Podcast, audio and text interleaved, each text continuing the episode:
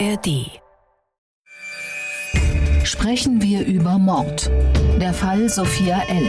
Der SWR2 True Crime Podcast. Mit Holger Schmidt und dem früheren Bundesrichter Thomas Fischer. Guten Tag, zu einer weiteren Folge sprechen wir über Mord und hallo Mr. Strafrecht Thomas Fischer. Hallo Herr Schmidt. Trampen gehört zu den Fortbewegungsarten, vor denen Eltern wahrscheinlich die allergrößten Sorgen haben. Gleich vor oder nach der Heimfahrt von der Disco nehme ich an, ist so der Angstfaktor des Trampens. Nun sind Sie, Thomas Fischer, wenn ich es richtig sehe, Vater von Söhnen. Aber kennen Sie Angst vor dem Trampen oder nur das coole Gefühl, selbst mit ausgestrecktem Daumen zu reisen? Äh, ich glaube nicht, dass meine Söhne noch in die Tremperzeit gefallen sind. Ich bin sehr intensiv getrennt früher und hatte auch einige unangenehme Erfahrungen. Lassen Sie uns teilhaben. Die aufregendste, die längste und die gruseligste Reise. Na, no, das kann man so nicht sagen. Also die längste war vielleicht mal von Marseille nach Wales oder nach London oder so. Mit Übersetzen. Mit Übersetzen und und kein Geld. Und einem Jaguar-Fahrer, der auf der nächtlichen Autobahn in Brüssel mir da an die Wäsche wollte und Ach, du liebe Zeit. und das endete dann auf unserer Verkehrsinsel in so einem Autobahnkreuz in Brüssel. Das äh, war alles etwas unwirklich, aber ich habe es alles gut überstanden. Sie mussten ins Steuer greifen, oder? Nein, nein, man hat sich da geeinigt. Und umgekehrt bin ich auch mal vom Tremper überfallen worden, mittels eines Messers.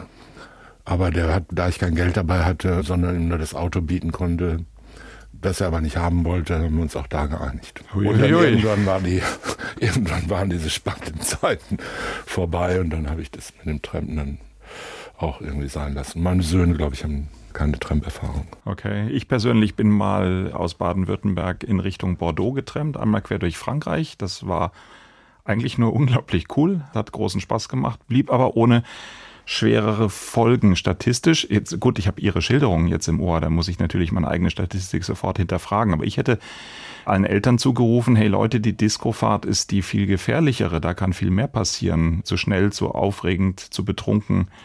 Also statistisch würde ich vermuten, ist die Discofahrt gefährlicher als das Trampen. Aber man trennt gar nicht mehr, oder? Nein, es ist völlig aus der Mode gekommen.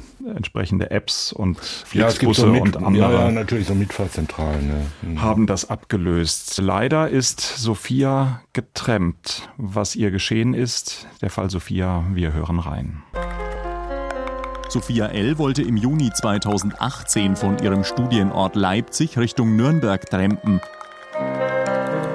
Es kann nicht sein, dass sie von einem Bundesland ins andere verschwinden und dann ist niemand zuständig. An einem Parkplatz in Oberfranken soll es dann zu dem Gewaltverbrechen gekommen sein. Es geht hier ja auch überhaupt nicht um irgendeine Form der Flüchtlingspolitik, sondern es geht einzig und allein um Gewalt gegen Frauen, um nichts anderes. Der Lkw-Fahrer bestreitet einen sexuellen Übergriff. Vielmehr sei es zu einem Streit gekommen, dessen Ende eine handfeste Auseinandersetzung gewesen sei. Die Tötung gibt er zu, einen Mord, gar einen Sexualmord bestreitet der Täter aber nachdrücklich. Und Freunde und Familie können es nicht fassen, wie viel sie selbst auf der Suche nach Sophia unternehmen mussten, und wie sehr Wochenende und Landesgrenzen einer ordentlichen Polizeiarbeit im Wege gestanden haben. Vollkommen ordentlich ist aber auf jeden Fall unsere heutige Fallzusammenfassung. Sie kommt wie immer von Isabel Demme. Am Bahnhof wartet ihr Vater vergeblich auf Sophia. Die 28-Jährige wollte von Leipzig, wo sie studiert, nach Nürnberg trampen und dort mit dem Zug weiter zu ihrer Familie ins bayerische Amberg fahren. Doch Sophia L. sitzt nicht im Zug. Auch über Handy ist sie nicht zu erreichen. Es ist Donnerstag, der 14. Juni 2018. Am Freitagmorgen informiert der Vater die Polizei. Die Polizei in Amberg fühlt sich nicht zuständig. Die Polizei in Leipzig sagt, man werde die Zuständigkeit am Montag klären. Also beginnt ihr Bruder selbst nach seiner Schwester zu suchen. Unterstützt wird er von Freunden, Verwandten und vielen Helferinnen und Helfern. Von einem polnischen Fernfahrer kommt der Hinweis, dass eine junge Frau an der Raststätte Schkeuditz bei Leipzig in einen LKW mit marokkanischem Kennzeichen gestiegen ist. Sophias Cousine bekniet die Leipziger Polizei, die Überwachungsvideos der Raststätte zu sichten. Auf der Aufnahme ist alles zu sehen. Das Kennzeichen des LKW und der Name einer marokkanischen Spedition. Sophias Freunde telefonieren mit dem Chef der Spedition. Er sagt, der Fahrer sei aktuell in Nordspanien unterwegs. Dann meldet sich der Fahrer selbst. Er habe Sophia gegen 22 Uhr in der Nähe von Nürnberg rausgelassen, behauptet der 41-Jährige. Drei Tage später findet die spanische Polizei Sophias halb verbrannte Leiche in Nordspanien. Im Juli 2019 beginnt vor dem Landgericht Bayreuth der Prozess. Gleich am ersten Tag gesteht Boujemael Sophia noch am Abend des 14. Juni auf einer Autobahnraststätte in Oberfranken getötet zu haben. Sophia soll um eine Toilettenpause gebeten haben. Während er mit einem Radmutterschlüssel die Reifen überprüfte, sei sie wieder ins Fahrzeug gestiegen. Dann will er sie dabei erwischt haben, wie sie seine Sachen durchwühlte. Es sei zum Streit gekommen, als sie ihm ins Gesicht geschlagen habe, sei er ausgerastet. Mit dem Radmutterschlüssel habe er ihr mehrfach gegen den Kopf geschlagen.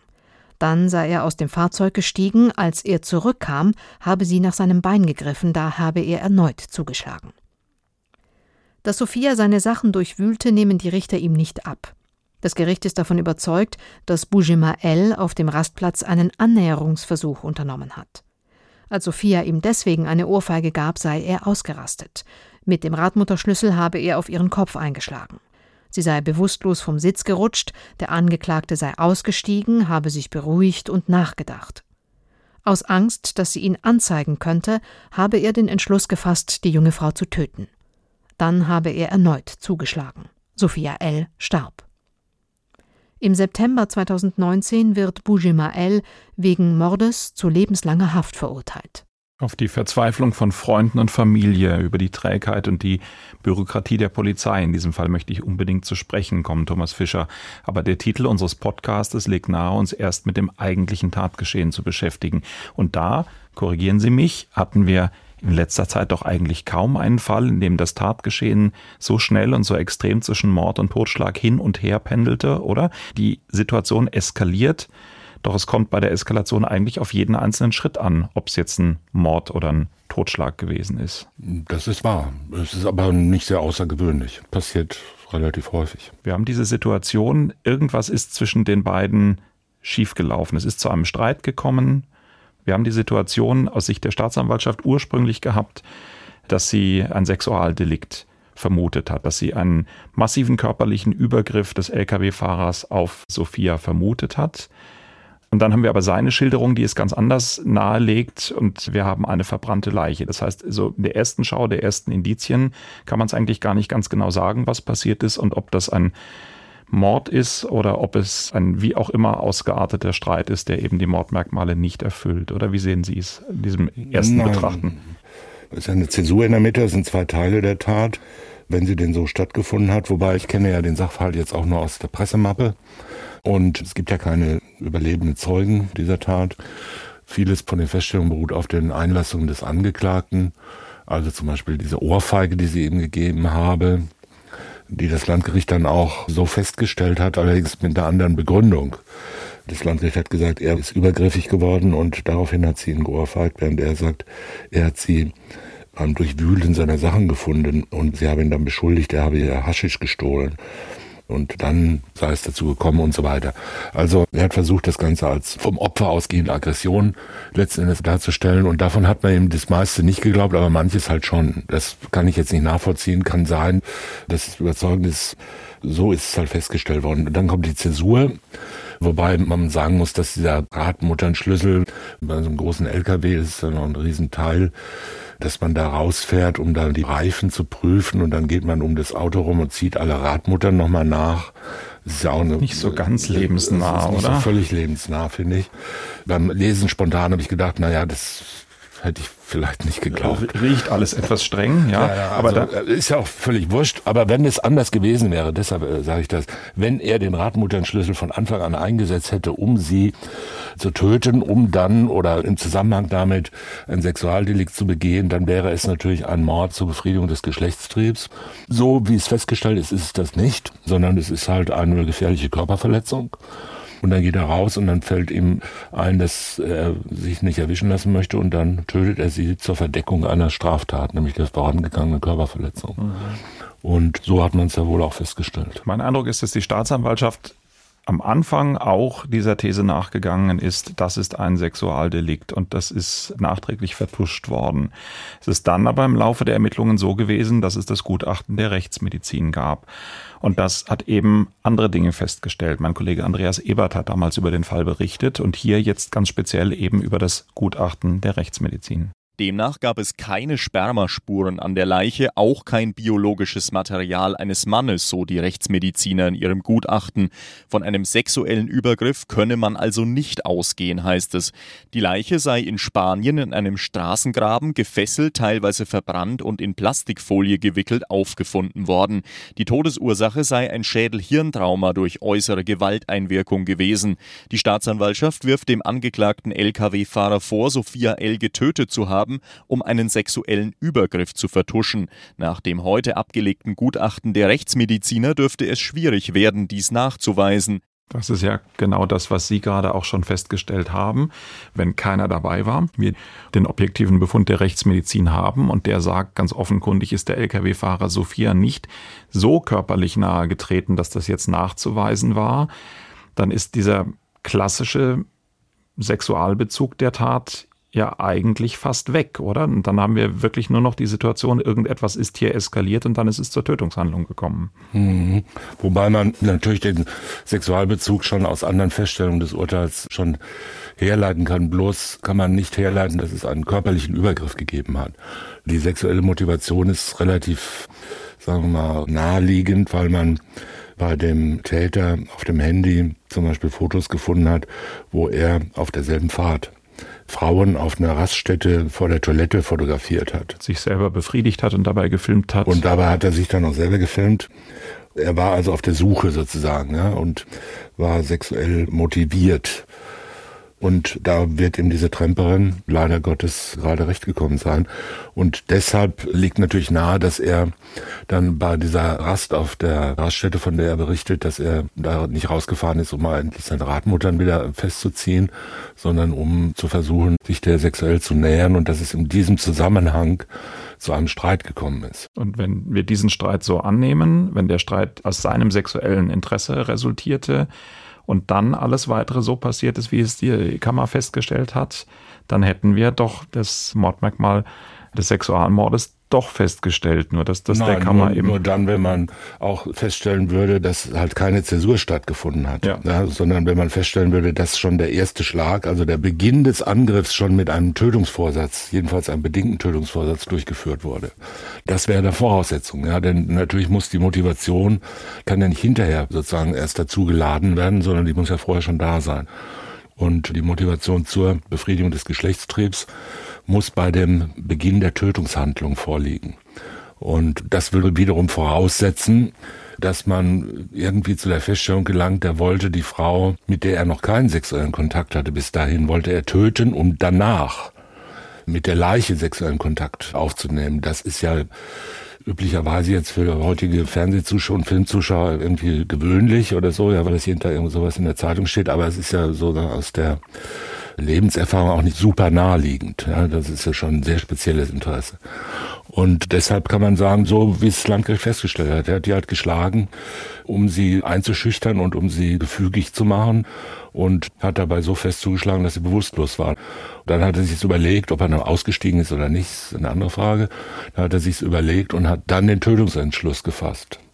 So hat er es ja auch dargestellt. Nur er hat die Anfangssituation. Andere Gründe dafür genannt. Hat andere ja. Gründe dafür genannt. Das kann eine Rolle spielen, so in der Ehrenvorstellung, ja, dass er halt meint, das wäre doch zu. Müsse er sich nicht bieten lassen. Zu peinlich. Ja, ja, nee, nein, nein. Das wäre doch zu peinlich, jetzt zuzugeben, dass er das aus sexuellen Motiven begangen hat. Deshalb hat er halt so ein, Sie, so ein ja. berechtigtes Motiv. Ne? Ja. Ich schlug im Zorn zu, weil sie mich bestehlen wollte. Oder mhm. Das ist das, was ich eingangs meinte, dass auf mich dieser Sachverhalt so wirkt, als es pendelt immer hin und her zwischen der Eskalation und zwischen dem nochmal drüber nachdenken. Ist das jetzt nur eine Körperverletzung? Ist es ein versuchtes Tötungsdelikt? Ist es irgendwie effekthaft?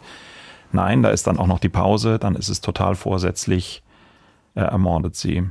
Aber Sie ja. sagen eigentlich gar nicht ein so ungewöhnlicher Ablauf einer eskalierenden Lage. Nein, glaube ich nicht. Ich glaube schon, dass es nicht ungewöhnlich ist. Ungewöhnlich ist eher die Einlassung, die er bringt, weil er sich ja doch relativ gezielt in den Paragraph 211 reinredet offenbar von Anfang an. Wobei die Zuordnung der Leiche zu ihm war ja nicht so schwierig, offenbar. Und man hat die halt dort gefunden und er war der Fahrer und er ist gefilmt worden. Was soll man da groß sagen? Da muss man sich nun wirklich was einfallen lassen, ja, um aus dieser Beweislage wieder irgendwie rauszukommen. Und da kann es sein, dass er, das ist aber rein spekulativ, dass er zunächst mal diese Geschichte mit dem möglichen Diebstahlsversuch anbringt und der Streiterei und dann, dass er sie da geschlagen hat. Und wie er dann dazu kommt zu sagen, ja, und dann stieg ich aus, dann überlegte ich mir es nochmal und dann fasste ich den Entschluss aus diesem vielleicht Totschlag oder sogar fahrlässiger Tötung, ja, die ist ja vielleicht bis dahin hätte man ja so darstellen können. Ich sage jetzt mal aus der Sicht eines Strafverteidigers. Eines Strafverteidigers könnte man ja sagen, ja, ich schlug ja aus Versehen so feste zu und dann merkte ich, dass sie tot war und dann habe ich mich gefürchtet und habe die Leichen nach Spanien gebracht. Und er gesteht sich ja sozusagen geradewegs in den Mord hinein, in den Mordtatbestand. Mord 211, mhm. was, was Sie eben schon angesprochen haben, das ist tatsächlich eine böse Frage, die sich mir beim Vorbereiten des Falles gestellt hat. Es ist doch tatsächlich einer der Fälle, deren Urteil völlig anders ausgesehen hätte, mutmaßlich, wenn der Angeklagte einfach kein Wort zum Ablauf gesagt hätte, einfach nur geschwiegen hätte. Ja, vielleicht. Da steckt man nicht drin, das weiß man nicht. Ich war ja nicht dabei bei der Hauptverhandlung, ich kenne die Akte nicht. Es gab Spuren, es gab Indizien für die sexuelle Motivation. Es gab den Versuch, die Leiche zu verbergen oder unkenntlich zu machen. Und da muss sich ein Gericht ja auch dann Gedanken machen, wie passt das alles zusammen.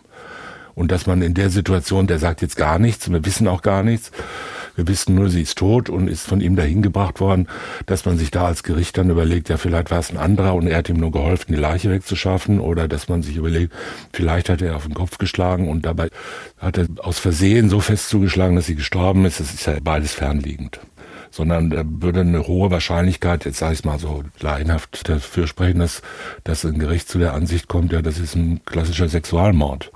Der hat ja halt ermordet, weil er sexuellen Kontakt mit ihr wollte Sexualverkehr mit ihr wollte und weil sie nicht wollte, hat er sie erschlagen.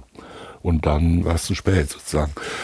Aber das weiß man nicht. Also was gewesen wäre, wenn es anders gewesen wäre, das sind immer solche Überlegungen. Die sind zwar spannend gelegentlich, aber die sind doch sehr spekulativ. Man merkt es ja immer, wenn so ein Urteil zum Beispiel aufgehoben würde vom Bundesgerichtshof in der Revision und zurückverwiesen an eine andere Spurgerichtskammer. Und da kommt ein neues Gericht daher und stellt plötzlich was ganz anderes fest.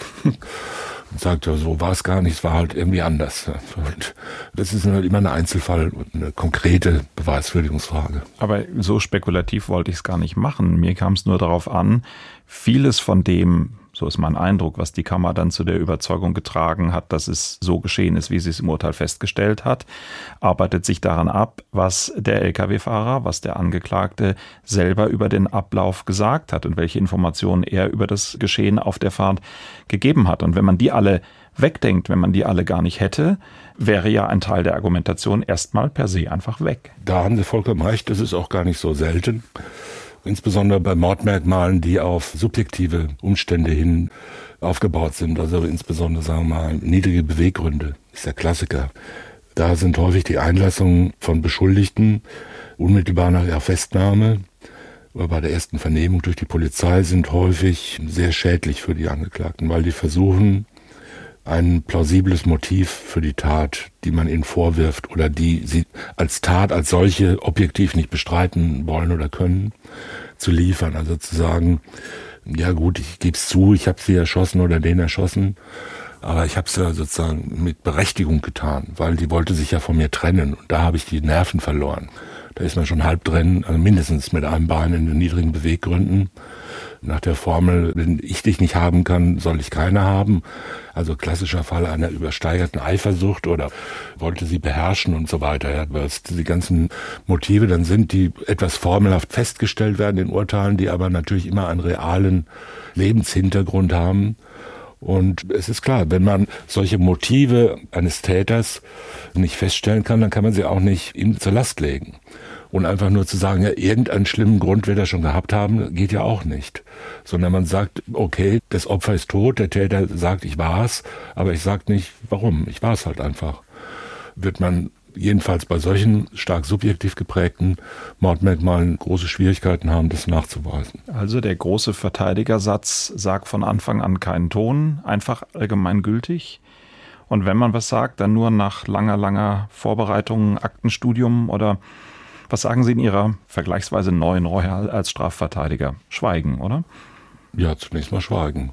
Nicht schweigen, damit die eigene Lügenhaftigkeit nicht rauskommt oder schweigen, damit die eigene Schuld nicht ans Tageslicht kommt, sondern schweigen, weil einem ja Vernehmungsprofis gegenüber sitzen und weil schon kleine Hinweise und Fehldeutungen und Missverständnisse dazu großen Weiterungen führen können. Zwei Jahre später in der Hauptverhandlung werden dann diese Protokolle hervorgerufen und da wird plötzlich jedes Wort auf eine Feingoldwaage gelegt. Da wird gesagt, ja, warum haben Sie denn aber gesagt und nicht gleichwohl und warum denn zwar, aber nicht auch und so weiter, ja, und was bedeutet das und jenes und ja, Sie haben doch gesagt, Sie waren verletzt durch die Schimpferei oder irgend sowas, ja. Und dann gibt's ein Riesenspektakel, um da sich irgendwie wieder rauszureden oder zu sagen, ja, das, da bin ich dazu gezwungen worden, das zu sagen, oder ich war so eingeschüchtert oder ich hatte lange nichts gegessen, äh, irgendwelche sonstigen Einlassungen. Also am besten ist es zunächst mal einfach gar nichts zu sagen und abzuwarten und mit seinem Verteidiger zu sprechen. Wie bewerten wir, Thomas Fischer, das Zögern der Polizei, von dem wir gehört haben? Ich glaube, vorweg müssen wir uns klar machen, zum Zeitpunkt, als die Familie angefangen hat, intensiv zu suchen, war Sophia aller Wahrscheinlichkeit nach schon nicht mehr am Leben. Also das Ganze hat was Theoretisches, aber mich hat schon sehr angerührt, was in den unterschiedlichen Äußerungen aus der Familie, insbesondere der ältere Bruder von Sophia, ist da sehr transparent mit umgegangen, was die Familie erlebt hat, die selber subjektiv aus ihrer Kenntnis von Sophias Art zu kommunizieren und zu leben einfach völlig überzeugt und sicher war, da muss etwas Dramatisches passiert sein. Und dann läuft man gegen den Polizeiapparat an in einer Art und Weise, ja, dass man wirklich sehr ratlos ist. Da sagt die eine Polizei in Bayern, wir sind nicht zuständig, weil sie wohnt ja nicht bei uns. Das sind ja irgendwie die sächsischen Kollegen. Die sächsischen Kollegen sagen, na, da müssen wir mal überlegen, machen wir uns mal nach dem Wochenende Gedanken. Das muss ja unerträglich emotional gewesen sein, aber es ist doch auch objektiv wirklich hoch erstaunlich, oder? Polizei halte ich für einen 24-7-Betrieb. Ja, im Grundsatz schon. Natürlich, es kommen doch relativ viele Menschen zur Polizei und vermissen jemanden und sagen, ja, das kann doch gar nicht wahr sein. Der hat mich doch sonst immer angerufen und jetzt plötzlich weg seit einem Tag oder zwei Tagen. Da liegt natürlich schon immer zunächst mal nahe zu sagen, na, da warten wir erstmal ab, ne? Das sind schon viele plötzlich verschwunden und plötzlich wieder aufgetaucht. Also es gibt ja verschiedene Spontanreaktionen da bei so einer Polizeidienststelle, wenn man sich an die wendet. Die eine ist erstmal natürlich immer zu sagen, warum denn ich? Ne? Also der klassische Abwehrmechanismus, da, wer ist denn überhaupt hier zuständig? Warum soll ich das denn jetzt machen? Weil die warten ja jetzt nicht fieberhaft darauf, dass endlich mal ein Fall kommt, ja, sondern die haben ja schon relativ viele Fälle zu erledigen. Und wenn da jetzt irgendeine Familie anruft und sagt, unsere 28-jährige Tochter ist gestern losgetrennt und heute nicht angekommen, dann sagen die zunächst mal, ja, da warten wir erstmal ab, ne? Vielleicht wird es schon noch kommen. Ne?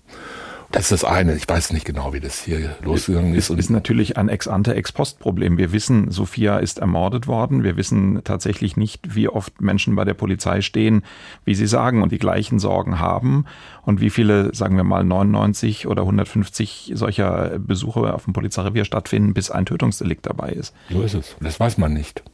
Man weiß auch nicht ganz genau, was man da hätte jetzt machen sollen, sogleich mit der Nachricht, die Tochter ist in Leipzig losgefahren und ist in Nürnberg nicht angekommen oder in Amberg? Erstmal nicht. Dann wurde es halt konkreter. Dann hieß es, okay, wir wissen jetzt ganz genau, hier ist eine Tankstelle, da gibt es Videoaufzeichnungen, die lassen uns aber nicht gucken, die wollen, dass die Polizei dabei ist. Da hatte ich auch so gut. Also da könnte man doch jetzt als Dienstgruppenleiter sagen, in Ordnung, das ist überschaubar, ein Streifenwagen, wir gucken in das Band rein. Und all das dauert stundenlang und all das läuft so auf der Ebene, wir warten mal das Wochenende ab, dann haben wir Vorgesetzte, die es entscheiden können. Wir haben eine Landesgrenze dazwischen. Wir müssen erst mal klären, wer zuständig ist. Es klingt grauenhaft. Es klingt nicht gut, ja, muss man schlicht und ergreifend sagen. Wobei, wenn man die Polizeibeamten jetzt hier hätte und fragen würde, würden die wahrscheinlich auch nicht schweigend da sitzen und betroffen nicken, sondern irgendwie auch sagen, ja, es gab diesen und jenen und noch einen dritten Grund, den ich mir jetzt aber nicht einfallen lassen kann. Mhm. Na gut, wesentliche Punkte, finde ich, haben Sie ja auch jetzt aus der Perspektive der Polizei genannt. Das Alter von Sophia sprach ja schon auch dafür, dass sie selbstbestimmt auch einfach mal andere Entscheidungen treffen könnte, mit denen die Familie vielleicht nicht gerechnet hat. Und da ruft die Familie an und sagt, wir können nachweisen, dass sie in einen LKW eingestiegen ist. Das ist ja auch noch nicht so sehr straftatnah, weil die Familie wusste ja, dass sie trampen wollte. Also wie soll sie anders hinkommen, als in irgendein Auto einzusteigen? Ja, die Familie hat erstmal mit einer Bahnfahrt gerechnet. Aber ich will da jetzt auch nichts in die Gedanken der Polizei rein interpretieren. Es ist halt nur, wenn man es vom Ergebnis her betrachtet, da wir wissen, dass es eben ein Tötungsdelikt war, was die Polizisten nicht wissen konnten, was die Familie auch nur vermuten konnte, wirkt es halt umso tragischer, dass das so vergleichsweise lange gedauert hat. Mhm. Und ja, natürlich. Hilft aber unterm Strich ja auch nicht, weil aller Wahrscheinlichkeit nach eine Rettung von Sophia gar nicht mehr möglich gewesen ist. Für die Familie wurde es aber noch aus einem ganz anderen Grund zum doppelten Albtraum. Nicht nur der Verlust der Tochter, sondern der Tod von Sophia wurde auch zu einer Projektionsfläche rechter Pöbler. Sie sei ein Opfer der Merkelschen Flüchtlingspolitik, wurde von rechter Seite behauptet und Sophias Bruder, der 22 Jahre älter ist und die gemeinsamen Eltern, die hat das völlig fassungslos gemacht und es war ein weiterer schwerer Schlag nach dem Verlust von Sophia. Der Bruder hat das sehr eindrucksvoll im SWR Nachtcafé erzählt. Meine Schwester war in der Flüchtlingsarbeit engagiert. Sie war eher ein Mensch, sagen wir mal, des politisch linken Spektrums. Mhm sehr auf Toleranz bedacht und so weiter. Und jetzt muss ich erleben, wie sie bei sogenannten Trauermärschen am 1. und 3. September, einmal von der AfD und einmal von der Pegida in Chemnitz und Dresden, als Foto sozusagen neben 20 anderen angeblichen Opfern der Merkelschen Migrationspolitik durch die Gegend getragen wird und davor und dahinter brüllt der Pöbel mit Hitler groß. Also das ist für mich kein Trauermarsch. Und wie gesagt, das ist, mir kommt es so vor, als würde man ihr nach all dem, was geschehen ist, nochmal Gewalt antun. Und das ist für uns unerträglich. Und dementsprechend haben wir dann auch über unseren Anwalt Anzeige erstattet gegen den Anmelder dieser Demo, auch gegen Björn Höcke und Lutz Bachmann und die Träger der Plakate. Und seither ist zumindest an der Front Ruhe.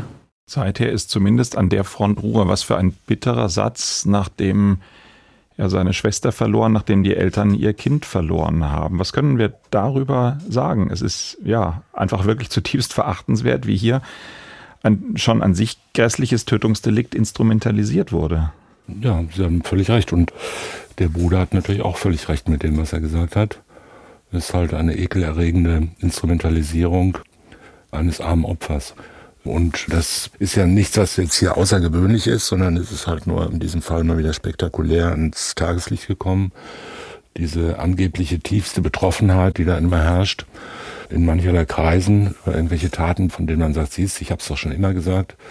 Das ist ja eher eine klammheimliche Freude, vielleicht nicht über die Tat selbst, aber doch darüber, dass man jetzt wieder so einen Anlass hat, daran seine Ideologie oder seine Forderungen oder seine angeblichen Einstellungen da zu demonstrieren. Ja, jetzt will ich auf keinen Fall versuchen, in rassistischer Argumentation noch einen Sinn zu suchen. Es ist aber ja völlig absurd, bei einem Lkw-Fahrer, der zwischen Marokko und Deutschland hin und her fährt, irgendeinen Bezug zu irgendeiner Flüchtlingspolitik zu sehen. Es ist doch einfach blanker Rassismus oder sehe ich irgendwas falsch? Nein, das sehen Sie völlig richtig. Also ich kann da auch nichts anderes von erkennen. Was kann man Angehörigen in so einer Situation raten. Ja, wie, das, was sie das? gemacht haben, ja. wahrscheinlich, ja.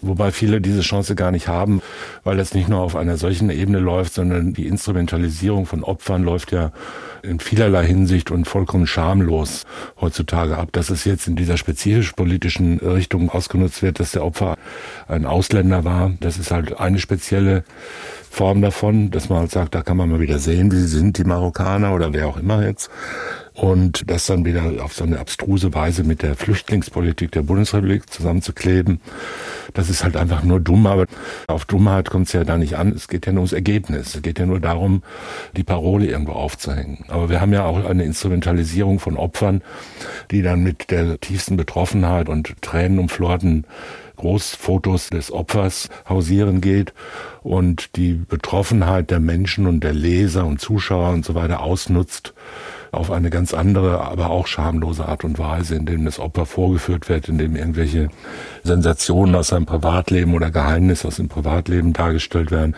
in dem mehr oder minder entfernte Verwandte oder Freunde hinterm Ofen herausgezerrt werden und Interviews geben über mein schönstes Erlebnis mit dem armen Opfer oder irgend sowas. Das ist ja auch immer regelmäßig so ekelhaft, dass man es kaum lesen kann. Und im Prinzip stecken da dieselben Motive dahinter. Nur sind sie halt in dieser Form, in dieser ideologisch eindeutigen Form, wie es solche rassistischen Instrumentalisierungen machen, halt besonders verwerflich. Hm, nun ist sicher völlig richtig gewesen, was die Familie gemacht hat, das eben ganz klar zu benennen auch die Brandstifter als solche zu benennen und klar Position zu beziehen und zu sagen, unsere Tochter, unsere Schwester hält dafür nicht her und ihr Leben stand für etwas ganz anderes. Haben wir ja auch bei anderen Fällen, die wir in den vergangenen Monaten besprochen haben, schon ganz vergleichbar gehabt, dass es einfach eine ja unerträgliche Instrumentalisierung der Opfer dann durch andere gegeben hat. Aber wenn wir uns jetzt diese Methode der Strafanzeige nochmal anschauen, hat das aus Ihrer Sicht Aussicht aus Erfolg, abgesehen davon, dass es ein sehr starkes Signal ist. Also wird das zu was führen, zu sagen, der Anmelder der Demonstration oder die Menschen, die dahinter stehen, begehen Volksverhetzung, Verunglimpfung. Woran kann man denken und hätte es Erfolg? Ja, das habe ich mir, als ich den O-Ton gehört habe, auch überlegt. Mir ist so recht nichts eingefallen, wegen was man die hätte anzeigen sollen oder können. Möglicherweise wegen Volksverhetzung oder rassistisch motivierte Beleidigung oder was auch immer man sich da jetzt vorstellen könnte. Aber natürlich ist jetzt zu sagen, dieses Opfer, Sophia L. ist ein Opfer von der Bundeskanzlerin Merkel, weil die so viele Ausländer ins Land lässt. Das ist zwar eine abwegige politische Behauptung, die völlig fernliegend ist. Aber es ist ja auch keine Volksverhetzung eigentlich, ne? weil es wird ja niemand jetzt wegen seiner Zugehörigkeit zu einem innerdeutschen Teil der Bevölkerung irgendwie jetzt angegriffen, aus ethnischen Gründen oder was auch immer, sondern es ist halt einfach nur eine abwegige politische Schlussfolgerung.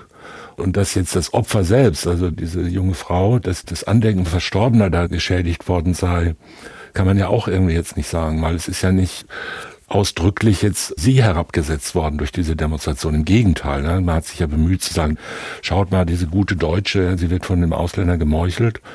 Ihr Ansehen ist ja jedenfalls nach dem Erklärungswert dieser Plakate und Parolen ist dann nicht geschädigt worden. Also deshalb ist mir nicht so ganz klar, weswegen man da jetzt strafrechtlich gegen die vorgehen sollte. Ob man da jetzt irgendwie zivilrechtlich irgendwelche Ansprüche auf Unterlassung hat, zum Beispiel Bilder von ihr rumzutragen, das würde ich schon eher sehen.